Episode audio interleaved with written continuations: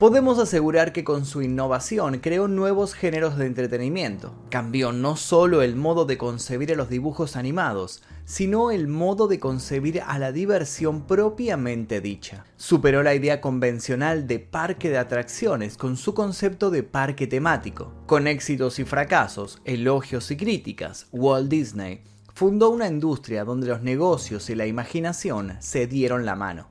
Los resultados millones y millones de dólares de ganancias. Muchos lo vieron como un pionero digno de ser imitado, otros ven en él a un ser despreciable. En muchos aspectos, su figura sigue siendo un total misterio. ¿Fue él quien realmente creó a Mickey Mouse? ¿Es verdad que fue un cazador de comunistas? ¿Cómo surgió esa teoría conspirativa que dice que en realidad está congelado? ¿Qué es ese misterioso Club 33, el lugar más secreto dentro de Disney World? ¿Cómo fue la accidentada inauguración del mítico parque? ¿Plagió Walt Disney a Perón?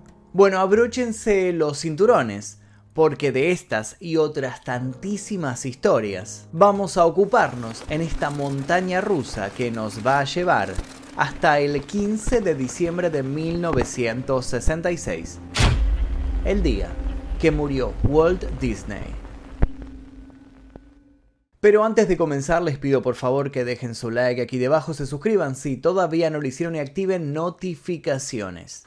Además de eso los invito a dejar un comentario con sugerencias para posibles futuros videos. Comencemos. Para 1966, él tenía 65 años, un imperio bajo su mando y una fuerte adicción al tabaco. Fumaba a toda hora. Fumaba mientras cerraba contratos, mientras revisaba guiones y mientras atendía llamadas telefónicas que suponían importantes negociaciones. Fumaba cuando estaba nervioso, pero también fumaba cuando estaba relajado. Era lisa y llanamente un fumador compulsivo. De hecho, cuando la espalda empezó a dolerle, trató de calmar el malestar prendiendo otros de sus cigarros. No sabía que estaba apagando con gasolina un incendio que había comenzado hacía mucho tiempo. Cuando por fin decidió ir al médico, este lo revisó con el rostro preocupado y lo mandó a realizar unos estudios de emergencia. Diagnóstico: un tumor cancerígeno en su pulmón izquierdo que tenía riesgos de ramificarse. Sin perder mucho tiempo, el 30 de noviembre lo operaron, sin mucho éxito. Para ese entonces, toda la familia del hombre había tomado una decisión, aquellos resultados no debían trascender. Había muchos inversores que podían asustarse si se enteraban lo que le sucedía a la cabeza visible de aquella emblemática productora. Pero no se conformaron con hacer un pacto de silencio. Para que el mercado no entrara en caos, el 5 de diciembre, menos de una semana después de la infructuosa intervención, el hombre recibió la prensa en el hospital para festejar con sus fanáticos su cumpleaños número 66. Ante la pregunta de por qué se encontraba allí, respondió con su clásica sonrisa intentando ocultar todo el tono oscuro del asunto y diciendo que simplemente se trataba de chequeos de rutina. Diez días después, un paro cardiovascular dejaría huérfanas a sus famosas creaciones. Esta vez, la familia no pudo hacer nada para que la noticia no se expandiera a toda velocidad.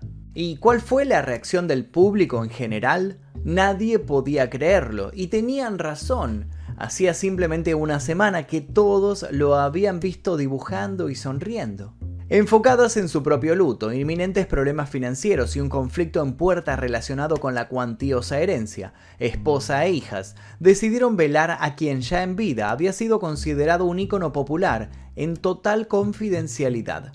Incluso se decidió hacer un comunicado en el que se pedía que no se gastaran en flores o coronas. La familia proponía que en lugar de eso los interesados donaran dinero al Instituto de Artes de California. Las habladurías entonces se duplicaron. ¿Qué estaban ocultando? ¿Por qué no querían que fuera despedido por todos sus admiradores? Una idea empezó a resonar más que otras, alimentada por los medios, por unos cuantos conspiranoicos y algunos bromistas de turno. Parecía que la familia estaba ocultando algo y aquello de la donación de dinero era simplemente una estrategia para desviar fondos. Pero ¿desviar fondos para qué? Las especulaciones rápidas en momentos de crisis llevaron a una teoría que de pronto todos vieron más que lógica a pesar de que nada había para profundizarla. Si la familia no quería mostrar el cuerpo, era porque no había cuerpo. Así fue como se llegó a la conclusión de que el hombre que se había ganado el corazón de tantos niños no había muerto víctima de una enfermedad, sino que se había sometido a una complicada técnica de criogenización. Pero ¿con qué propósito? Bueno, muy simple. La teoría señalaba que quería sumirse en un profundo sueño frío, hasta que apareciera en el mundo la cura para el cáncer de pulmón que lo aquejaba. Pero no solo eso, incluso se llegó a sugerir dónde podía estar la cápsula con el cuerpo en animación suspendida. Sí, durante mucho tiempo mucha gente llegó a estar convencida de que Walt Disney estaba enterrado bajo el castillo principal de su parque de diversiones. Suena loco, sí, pero es que Walt Disney se había encargado de alimentar durante mucho tiempo la imaginación de todos sus fanáticos durante sus laboriosos años como creador. Podemos decir incluso que los había llenado de fantasía. Walter Elias Disney nació el 5 de diciembre de 1901 en Chicago, Illinois aunque un repetido rumor asegura que era un emigrante europeo, probablemente español, que llegó a Estados Unidos y que más tarde falseó su origen. Se crió junto con sus cuatro hermanos en un hogar de economía endeble que obligó a los niños a salir a trabajar con su padre, luego de que éste, por culpa de una enfermedad, debiera dejar su granja.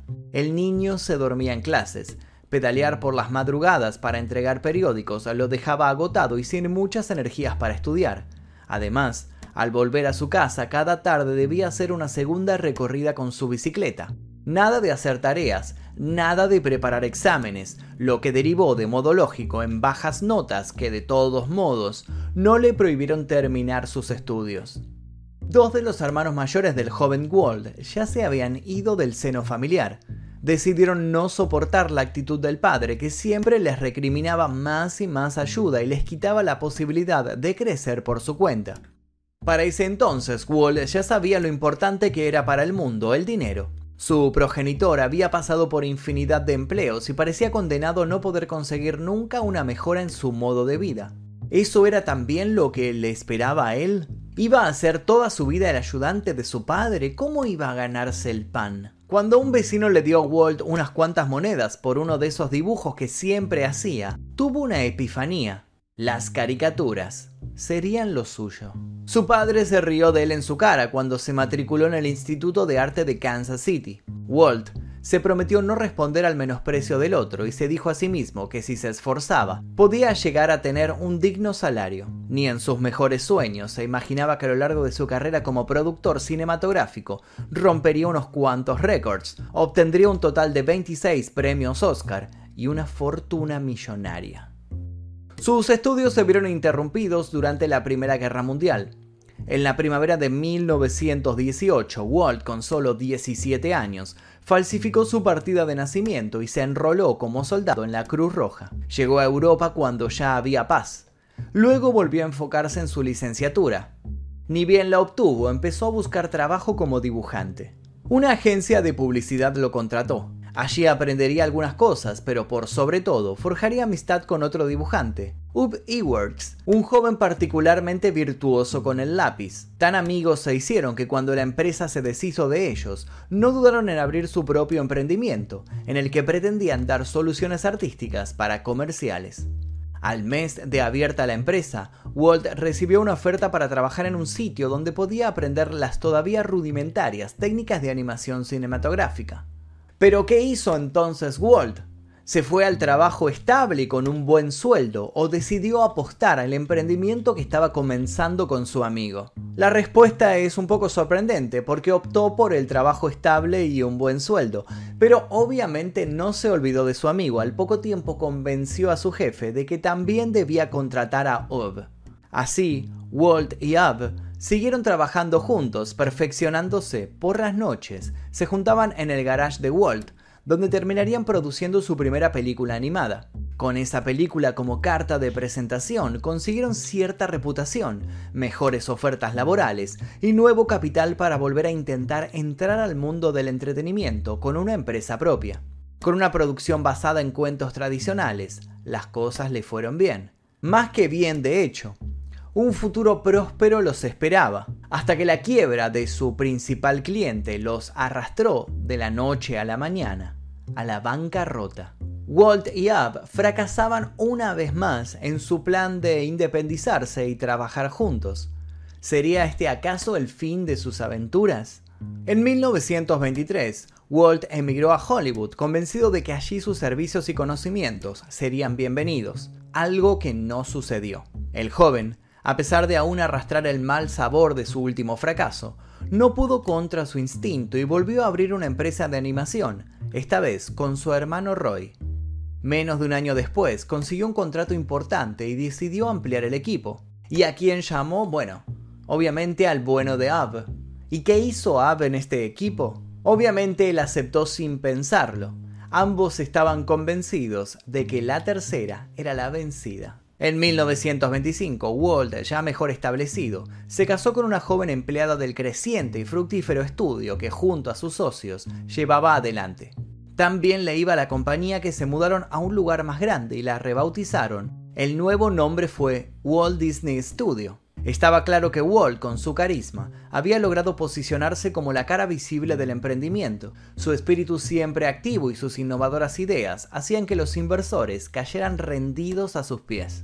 Tenían muchos proyectos por delante cuando las cosas se les volvieron a complicar. El principal cliente que tenían decidió romper con ellos. Pero no solo eso, por culpa de una cláusula que no pudieron corregir a tiempo, este cliente se iba, quedándose con los derechos legales del personaje más famoso que el estudio había creado. Un personaje que Walt había creado con mucho cariño y que era muy querido por los niños. Obviamente estoy hablando del conejo Oswald. ¿Que no lo conocen al conejo Oswald?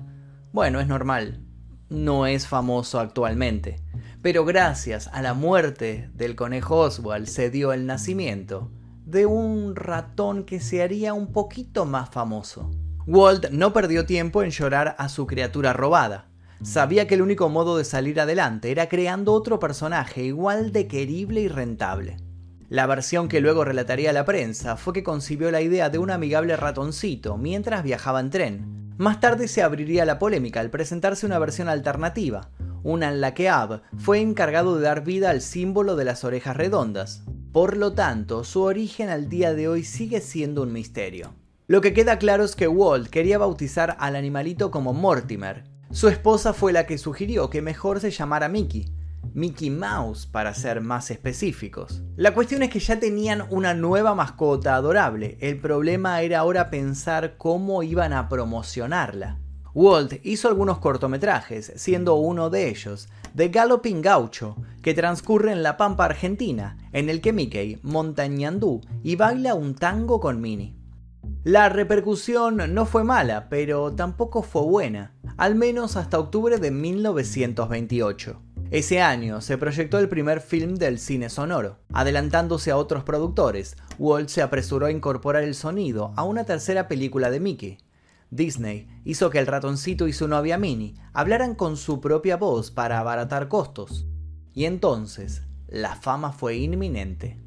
En 1929, Walt autorizó que varias compañías reprodujeran en sus productos la imagen de Mickey Mouse. El 13 de enero de 1930 empezó a publicarse una viñeta del popular personaje, con Walt como guionista y Ab como dibujante en varios periódicos de Estados Unidos. Con el tiempo, el ratón se convertiría en toda una plaga. Walt aprovechó el pico de popularidad y se rodeó de los mejores dibujantes e ilustradores. Para principios del año 30, su equipo se alzó como estandarte de la vanguardia por su experimental uso expresivo del color. En 1934, cuando su estudio contaba con 187 personas, nació el pato Donald, que vino a sumarse a los perros Pluto y Goofy. Aunque, ¿es considerado Goofy un perro? Bueno, esa duda no viene al video, así que vamos a ignorarla por el día de hoy. Cuando ya se había hecho un nombre en la industria de Hollywood, Walt Disney emprendió una iniciativa arriesgada y sin precedentes, producir el primer largometraje de dibujos animados de la historia del cine. Se trató de Blancanieves y los siete enanitos de 1937, que logró una recaudación récord, pero que así y todo dejó endeudado al empresario. Siguieron Pinocho y Fantasía, ambos largometrajes también fallidos a nivel comercial. Por suerte, luego vendrían dos animalitos que cambiarían el peso de la balanza.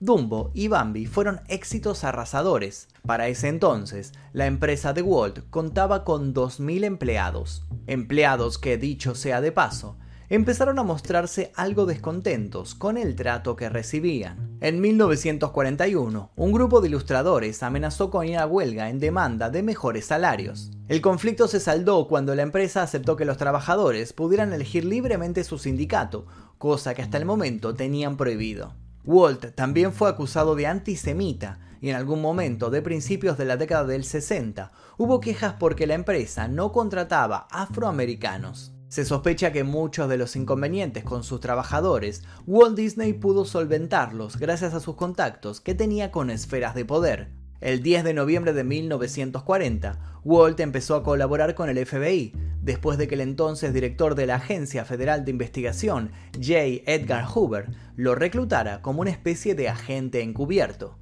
Su labor debía dar informe de cualquier detalle sobre la presencia de elementos subversivos en Hollywood.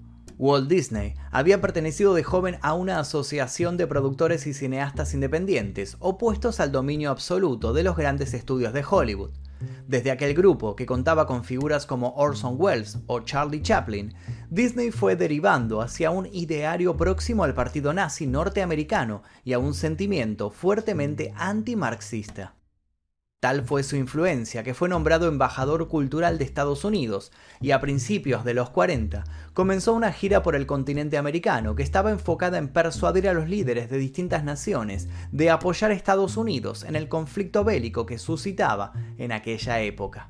Más adelante viajaría hasta Argentina y, según el mito, allí participaría de la inauguración junto al presidente Perón de la República de los Niños, el primer parque temático infantil de América.